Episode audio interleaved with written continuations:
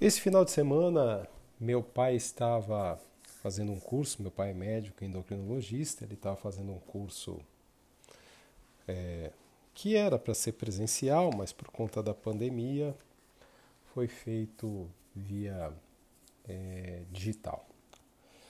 E aconteceu algo muito interessante, porque em um determinado momento ele precisou resolver uma questão pessoal e, e eu comentei que se fosse o caso eu ficaria ali assistindo o curso para ele enquanto ele resolvia essa questão e eu tomaria notas que eu achasse condizente. Ah, muito interessante você, em primeiro lugar, você pensar nas notas que você vai tomar e que possam interessar uma outra pessoa que não é você mesmo. Então é muito difícil você fazer essa separação, né? Está assistindo um curso, o que, que, que, que meu pai anotaria desse curso, né? E o que, que eu, Ademir, meu pai também se chama Ademir, anotaria desse curso. Quando eu comecei a perceber a dinâmica do curso, eu comecei a olhar para os slides, papel na mão, caneta na mão, olhar para os slides que apareciam na tela e, e, eu notei que uma das coisas que era o foco do, dos slides ali eram os cuidados com a, com a melhora da função das mitocôndrias. Mitocôndrias que são as usinas de energia das nossas células. Né? As mitocôndrias funcionando bem, o nosso corpo ele trabalha muito melhor.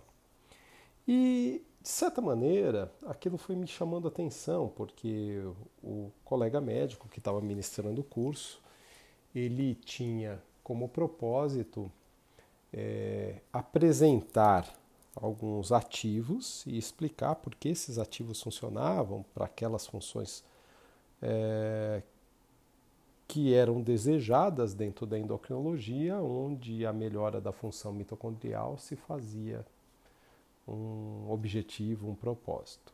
Quais são essas funções? Né?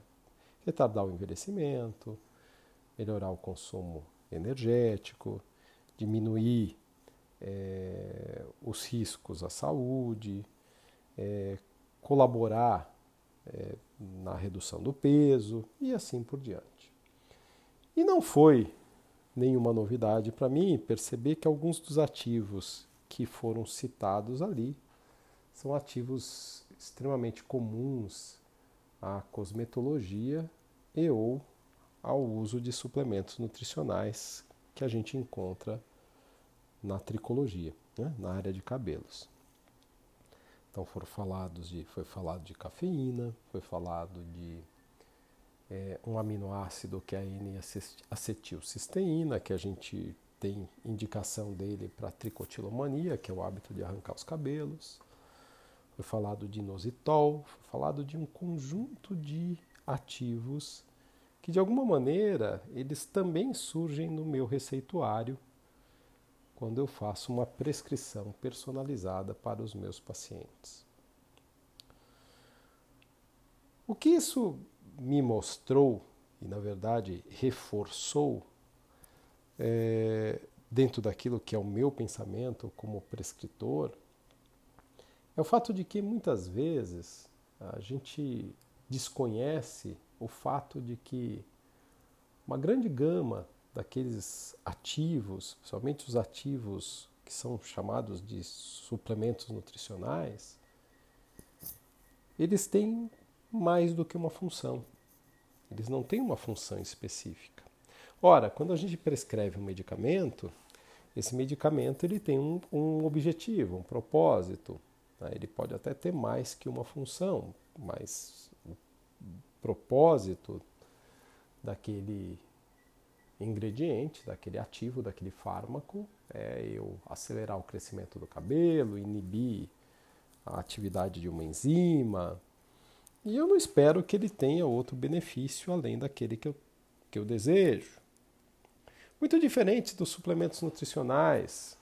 Eu que estou acostumado a desenvolver produtos com suplementos nutricionais, com fitoterápicos, que a gente consegue, de alguma maneira, ter um, uma proposta de versatilidade daquilo que a gente chama de benefícios colaterais. O que são benefícios colaterais, né? Benefícios colaterais são aquelas funções que um ingrediente ele pode derramar no nosso corpo, ele pode espalhar no nosso corpo e que são benéficas, apesar de a gente ter prescrito ele para alguma coisa específica. Então, foi falado ali de ômega 3, por exemplo. ômega 3 é um anti-inflamatório, ele é extraído do, do peixe. Né? A gente encontra ômega 3 também em plantas, em óleos de origem vegetal. Mas o ômega 3 tem uma função anti-inflamatória, e essa função anti-inflamatória ela atua em diversos níveis. Ele também tem uma função de prevenção do envelhecimento, de modulação da atividade de turnover de células na, na pele. Quer dizer, a gente tem diversos benefícios do uso do ômega 3 que vão além daqueles que a endocrinologia prescreve. A endocrinologia prescreve por conta de é, melhora da, das dislipidemias, melhora dos, do risco cardiovascular.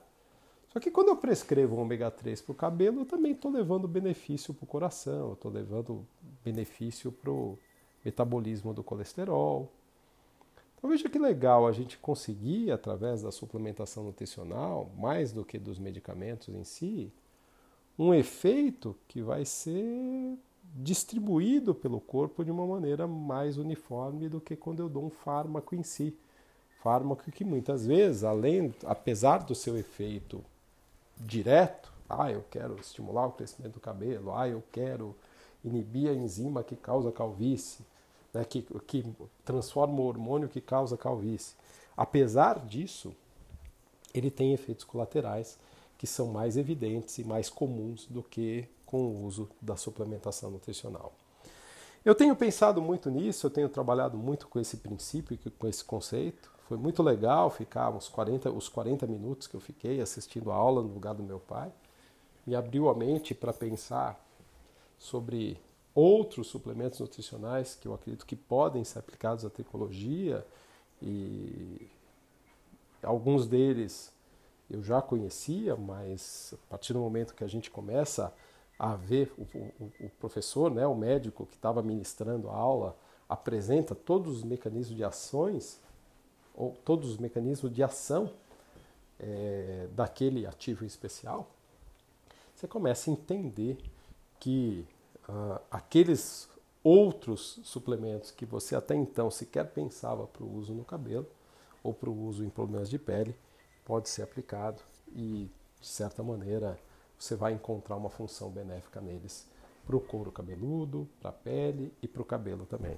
Então é muito legal, foi bem bacana, foi muito interessante poder ter tido essa oportunidade é, de assistir uns 40 minutos, 45 minutos de um curso de endocrinologia aplicada aos cuidados com a saúde hormonal, a saúde clínica geral dos pacientes. Queria dizer também que, apesar de eu ter um, um, uma orientação de carreira muito voltada para os cabelos, eu cresci numa casa com dois endocrinologistas, meu pai e meu irmão. E eu sempre tentei, de alguma maneira, estar próximo à endocrinologia por, por saber e reconhecer que a endocrinologia ela tem um papel muito muito intenso na pele. Os hormônios têm um papel muito intenso na pele, seja estimulando funções, sejam inibindo funções na pele e nos anexos, né? Glândula sebácea, é, cabelo e assim por diante. E eu sempre li muito sobre endocrinologia, e não só li muito, como um, durante um período da minha vida eu fui fazer um estágio em dermatoendocrinologia na Universidade da Virgínia, na cidade de Charlottesville, é, nos Estados Unidos e onde essa, essa conexão entre endocrinologia e sistema tegumentar, pele, cabelo, ela ficou muito intensa. Então, é, para mim, não estudar hormônios, estudar sistema endócrino e pele, pensando na conexão que existe entre eles, não é novidade nenhuma. Mas é sempre surpreendente perceber, né, é sempre prazeroso perceber que a ciência evolui com uma rapidez muito grande e essa evolução da ciência é extremamente prazerosa, extremamente é, gostosa para quem gosta de estudar e mais do que isso, é extremamente aplicável na prática de cuidados com os meus pacientes. Um grande abraço, eu sou o Dr. Ademir e esse é o podcast O Tricologista.